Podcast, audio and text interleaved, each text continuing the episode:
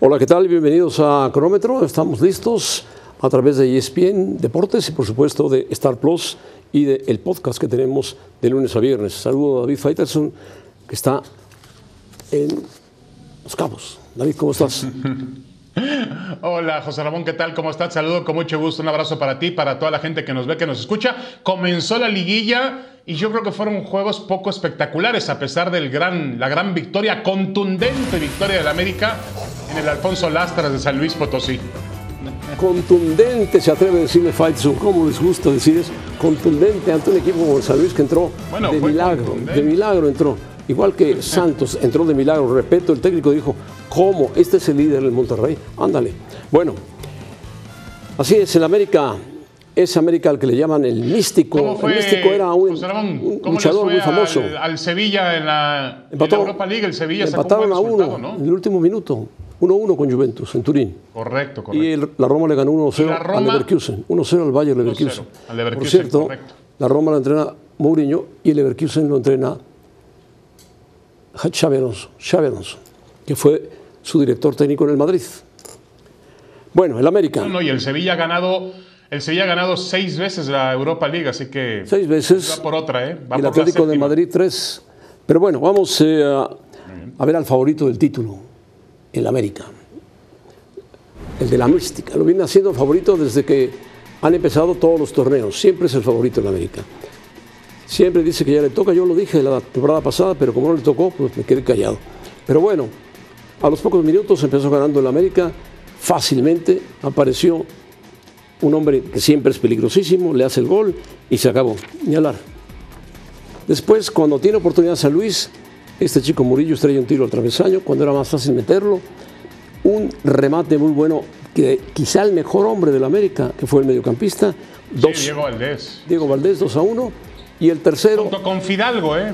Sí. Y Jonathan Rodríguez, sí. Y después un desvío de Bilbao termina por hacer el gol. Antes, Bonatini hace un descuento, mete a San Luis un poco en la pelea, pero tarda muy poquito San Luis estar en la pelea porque de inmediato viene un tiro lejano y lo desvía Bilbao, una de Bilbao, y lo mete en su propia portería. Ahí se acabó el partido. 3 a 1.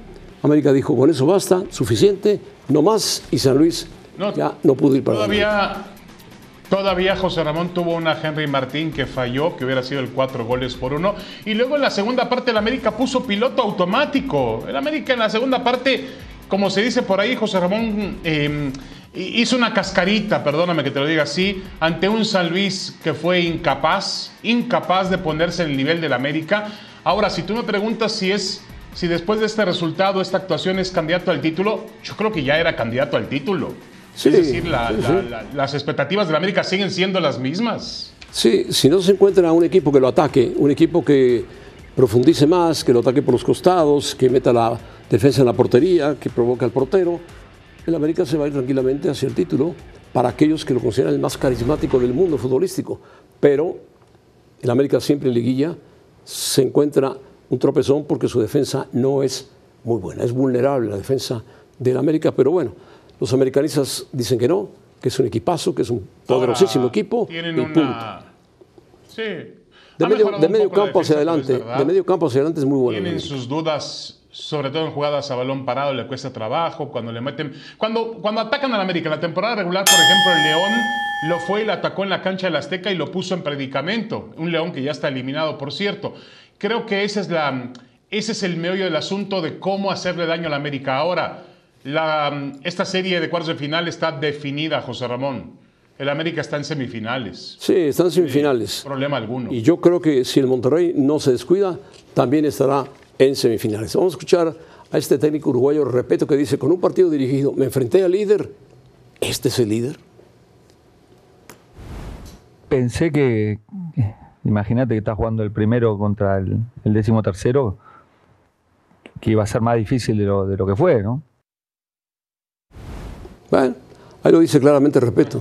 Enfrenté el decimotercero contra el primero. Se tira una flor. Pensé que iba a ser más complicado, más difícil de lo que pensé. Tiene razón, 0 a 0.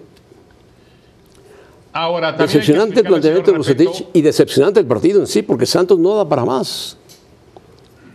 Sí, hay que explicarle al señor Repeto cuál es el estilo de Bucetich, cuáles son Oh. los fundamentos históricos de su Respeto debe tener un estilo parecido a Y- Bucetich. Y, bueno, nada más. José Ramón. Pero no, pero no vamos a cambiar a Bucetich, no lo vamos a cambiar hoy, ya cuando su carrera está hecha y está en la parte final. Es un gran entrenador, pero le gusta este juego pragmático, le gusta sacar resultados, le gusta y dejar todo para la vuelta. Yo creo que este, Monterrey jugó a lo Bucetich, punto. Oh, Lo que sí me parece Sí. un increíble, José Ramón, es que, es que se quejen del arbitraje, ¿no? Digo, En hay jugada que tener un poquito de vergüenza, ¿no? creen que lo tocaron en la toma y la contratoma, y que no fue al bar el árbitro efectivamente porque no lo llamaron, no hubo necesidad de llamarlo. No lo toca nadie. Aguirre se le dobla No, la sí, pierna. hay un contacto, hay un contacto. Pero hay un contacto, José Ramón. Ayer lo decía, ayer lo decía Ramos Rizo, ¿no? Pero bueno, ¿Hay el un Tato. contacto? Oye, el Tato tendría que reclamarle a Bucetich a sus futbolistas por qué no fueron capaces de vencer a un equipo arbitraje, mediocre. debemos mejorar. Pobre, como el Santos. Dicho esto, vimos un penal que no fue marcado ni mandado a revisión. Debemos hablar urgentemente con Bucetich que cambie todo y que juegue a ganar. Bueno, Bueno, eso pues que le llame a Íñigo, Tato. Riestra, a Íñigo Riestra. Yo le doy el teléfono al Eso Tato. debió que decir llame el a Tato. Riestra.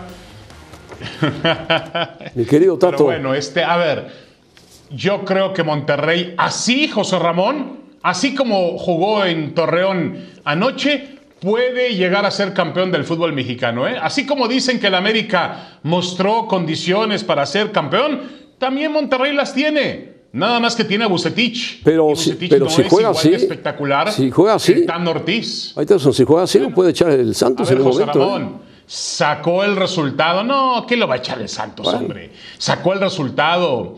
El, el sábado aparecen en el estadio de Monterrey, aparecen las grandes figuras de este equipo individuales y resuelven el partido. Pero sin ¿por qué no aparecen siempre las grandes figuras? Solamente en el estadio de Monterrey, que por cierto es el que más público Porque a tuvo mejor- durante toda la A temporada. lo mejor esa, esa precaución le gusta a Bucetich, esa precaución va dentro de los Seguramente, genes futbolísticos seguramente. de uno de los mejores entrenadores en la historia del fútbol mexicano. No vamos a, a descubrir eso ni vamos a querer cambiar a Bucetich a esta, Uno a de los mejores entrenadores en la historia de del fútbol vida, ¿no? mexicano. Entonces, ¿dónde queda Nacho Sí, de Treyes? acuerdo, de acuerdo. ¿Dónde queda La Puente? No, no, bueno, dije ¿Dónde queda- uno de los ¿Dónde queda mejores. Miguel Mejía Barón? Ahora, José Ramón, la puente era igual, ¿eh? La puente era igual que Bucetich. menos. No Especulaba no, menos, ¿eh? porque tenía menos Bueno. equipo. Tenía menos equipo. Uy, ya se te olvidó, José Ramón. No, ya se no. te olvidó cómo era la puente. Conocemos muy bien a Vayan La al Puente. circo si quieren espectáculo. Ah, bueno, Vayan bueno. al circo, decía la puente. Pero el equipo de La Puente, campeón, dio espectáculo. Bueno, Acuérdate cómo juegan- aquella final Necaxa partidos. Pachuca en el Azteca cuando a- Necaxa, Necaxa contra Celaya en el Azteca cuando Butragueño tuvo para rematar y al final ganó el que el que menos propuso en la cancha que fue el Necaxa de la Puente ¿eh? y fue pero campeón así. ¿eh? lamentablemente metió un gol en Celaya y ese gol le valió el título. Cuando valía el gol pues sí. de visitante. Bueno, Chivas. Chivas se mete hoy al Jalisco. Sin el gol de visitante, ¿no? No, Chivas se mete hoy al Jalisco para enfrentar al Atlas. Es favorito el Atlas. Cuando Chivas hizo mucho más puntos, la mejor temporada de Chivas de los últimos años, llegó a 34 puntos, se metió en el tercer lugar. Yo creo que el Fútbol Index debe revisar el arbitraje, debe revisar a los hermanos. o a- no, Riestra, urgentemente. No le pidas eso a los no le pidas eso al Fútbol Index, José No, Ramón. no, va pero por si acaso él tenía habilidad para hacer eso. Está poniendo favorito Ahora, al Atlas. partido, ¿No te parece que.? No, bueno, favorito al Atlas en el partido de ida de esta noche. Yo creo que le tienes que dar al Atlas la condición Yo de jugar veo- en el yo estadio lo veo muy Jalisco, su igualado, ¿eh? estadio. Yo lo veo igualado, pero a la serie completa. El Atlas ha jugado bien al fútbol, José Ramón, en los últimos partidos con Benjamín Mora, ¿eh? Ha mejorado muchísimo. Pero Chivas- Tiene un futbolista como Julián Quiñones. Correcto, pero Chivas tuvo una temporada, nadie. tuvo una temporada muy completa. Tuvo una temporada muy completa, lo alabamos durante Está toda bien, la temporada. Está bien, está bien. Metió mucho, mucho público en su estadio y además metió 34 puntos en su casillero. 34 puntos. Ah. El Atlas reaccionó en la parte final, llevados de la mano de Quiñones, que los empujó y se metieron No, hasta y la no liguilla. olvides que y de Y otras no olvides manos. que fracasó en la Liga de Campeones De otras manos. CONCACAF, donde fue eliminado. Bueno, Eh, ya no, bueno, porque se enoja, creo se enoja es un- se enoja. Es, es una serie, sí, de acuerdo. Ya viene la Junta de Dueños, José Y Ramón, después te mete- te mete una demanda. Em, No, pues yo creo que ya, creo que ya no va a demandar. Pero bueno, a lo que me parece aquí, José Ramón, es que es una serie muy pareja, muy equilibrada. Creo que Chivas es favorito para avanzar a la semifinal, pero el Atlas esta noche. El Atlas esta noche tiene una gran oportunidad. Ojalá veamos un partido como el que tuvimos en la ronda regular. Ojalá. Que fue, que fue espectacular. El terminó aquel partido. Hubo goles. De acuerdo, de acuerdo. Ojalá sea un partido de, esa, ¿eh? de esa calidad. Es difícil. Los entrenadores juegan diferente la liguilla. Claro, porque la liguilla, sobre todo Paunovic, que no ha jugado nunca liguillas, tampoco lo ha jugado el técnico del Atlas, es nuevo. Benjamín Mora. Tampoco. Él fue tetracampeón en Malasia, pero en México apenas está empezando su carrera. Y, hay otra cosa. Vamos a ver. Hay otro tema que tenemos que considerar indudablemente, que es un clásico que interviene en otro tipo de factores. Es un clásico muy caliente. A nivel Guadalajara, a nivel Estado de Jalisco, es un clásico muy apasionado y bueno, los futbolistas además lo saben, lo entienden, juegan distinto, entregan más, entregan menos, algunos aparecen, otros se esconden. Yo creo que es, un, es una serie de pronóstico reservado. Sí, puede haber, puede haber hasta bronca, bronca. Clásico fuerte tanto en el Jalisco como en el Estadio del Guadalajara. Bueno, en la vuelta. Tigres, ¿Dónde está Tigres? Contra nosotros es un partido que hay que jugar al 200%. Exageró André Perguiñac, exageró al 200%. No, André Perguiñac es un gran jugador, ha metido muchísimos goles, pero... Grandísimo, grandísimo. Yo creo que los Tigres han entrado en un tobogán difícil de levantar tiene que hacer varios cambios, no a Guiñac, por supuesto, porque es el líder del equipo, pero sí hay jugadores que deben saltar a la cancha con más entusiasmo. Córdoba lo está haciendo últimamente, Laines no aparece, Quiñones está jugando bien, el otro Quiñones, Nahuel arma sus escándalos, pero Tigres es complicado en su casa, suele ser muy apoyado por su público y va a enfrentar a un equipo Toluca que es frío, que juega bien en la bombonera, que lo va a esperar el próximo domingo a las 12, difícil partido. O sea que si Toluca saca un resultado apretado, el domingo se decide a las 12 del día. Sí, aunque el plantel del, de Tigres se ha hecho veterano, viejo, entre comillas, no digamos esa palabra porque le molesta a algunos, pero sí tiene mejor plantel que el Toluca. Eso, yo creo que eso es indudable. Claro, el plantel de Tigres no está al 100%, no está al 100%. Ahora, ahora que habla de porcentajes, Guiñac no está en ese, en ese nivel futbolístico. Yo creo que Tigres, eh, José Ramón, no es favorito, pero Tigres apela a decir, tenemos plantel, tenemos jugadores de fútbol, no somos caballo negro, seguimos siendo el rival a vencer tendrá que mostrarlo en la cancha para eliminar al Toluca, José Ramón, porque además el partido de vuelta se juega en la bombonera el domingo a las 12 del día. A las 12 del día. Y no tiene, no tiene tan mal plantel el Toluca. ¿eh? ha hecho un buen plantel.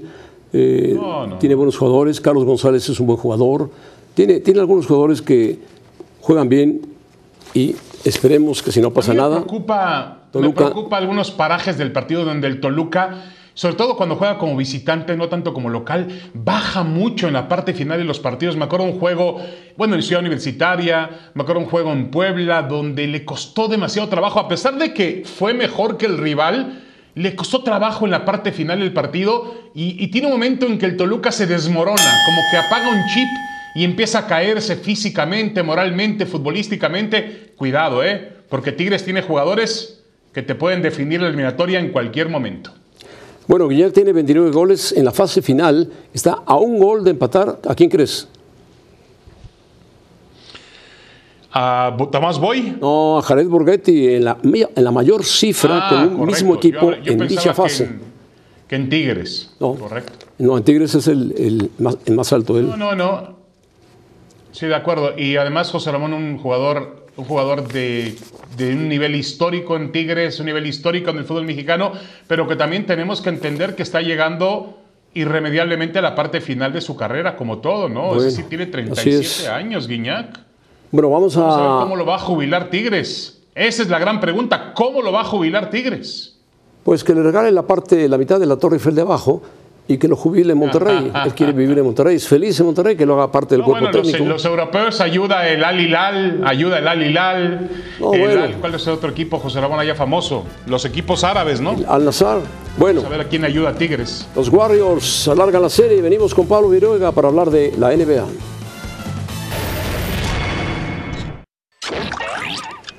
Bueno, cinco minutos dedicados a la NBA, a los juegos de playoffs de la NBA. Y para ello hemos invitado, y se ha dignado venir con mucho gusto, Pablo Viruega, a quien saludamos. Pablo, ¿cómo estás? Saludos, un abrazo, porque hace mucho, muchísimo que no te veíamos. ¿Cómo estás? Muy bien, muy bien, José Ramón. Aquí estamos a la hora que ustedes dispongan. Yo puesto, como un calcetín, dicen. ¿Ya escuchas, David? No, no lo escuchamos a David. ¿Tú lo escuchas, Pablo? Yo escucho a David. ¿Cómo estás, David? Bien. Ah, bueno, si lo escuchas bien. Yo no, yo no lo escucho. Bueno, vamos a platicar mientras eh, conectamos bien a David, porque estaba conectado bien. Los Lakers, dice Steve Kerr, son un equipo que juega con mucha astucia, entienden cómo generar algunas decisiones. Creo que se dejaron caer en algunos y fueron recompensados. O sea, los acusó, los acusó de mañosos. Y LeBron dijo, no trabajamos en dejarnos caer. Eso ni siquiera es parte de nuestro juego. No nos importa el contacto físico y no lo evitamos. Bueno, LeBron no evita nunca el contacto físico, es muy fuerte, muy poderoso. ¿Qué opinas, Pablo, de lo que dicen?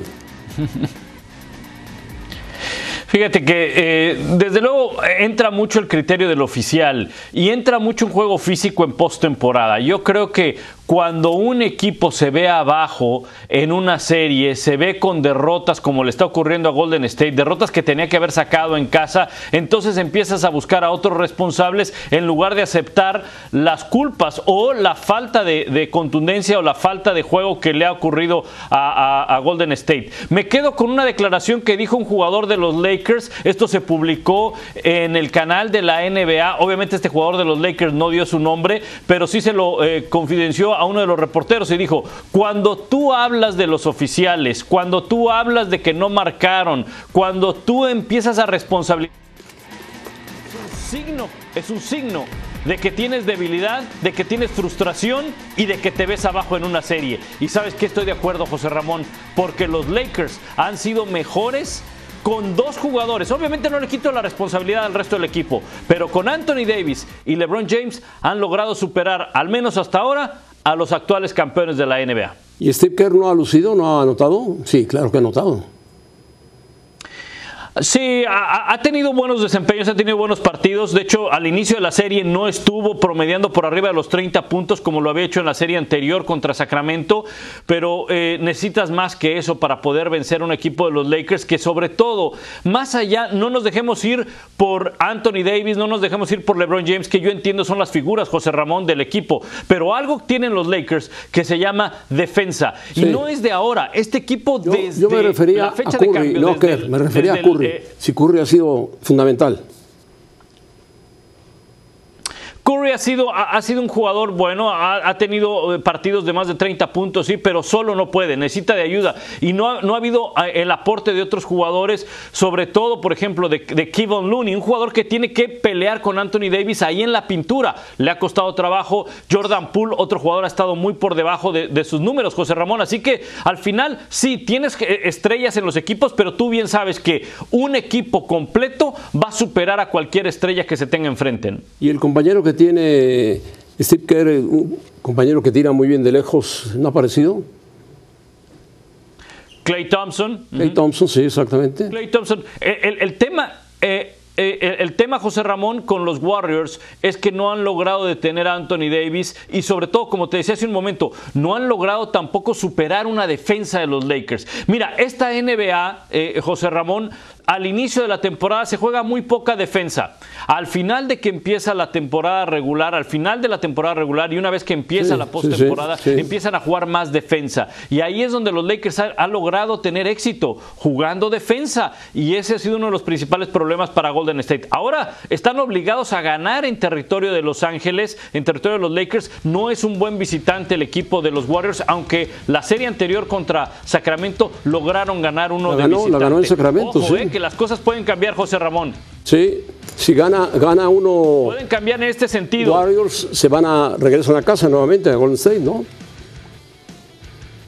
Exacto, exacto. Eso por un lado, José Ramón, porque ahí sí, si gana Warriors en, en Los Ángeles, la serie está más que pareja un séptimo partido jugando en casa contra Golden State, si veo complicado que los Lakers lo saquen. Y la gran interrogante es Anthony Davis. Eh, recibió un golpe en la cabeza, está en duda para el juego del sexto de esta serie. Bueno, ¿y se, define, se definen las otras series? ¿Ya está Fighterson? David. Aquí estoy, José Ramón. Ah, perfecto. Aquí estoy, José Ramón. ¿Cómo estás? Saludos. Ya regresé. Le preguntaba a Pablo Muy emocionado por lo que dices. se, eh, se definen las otras series del día Sí. de hoy. 76 contra Celtics o Denver contra Phoenix. Muy,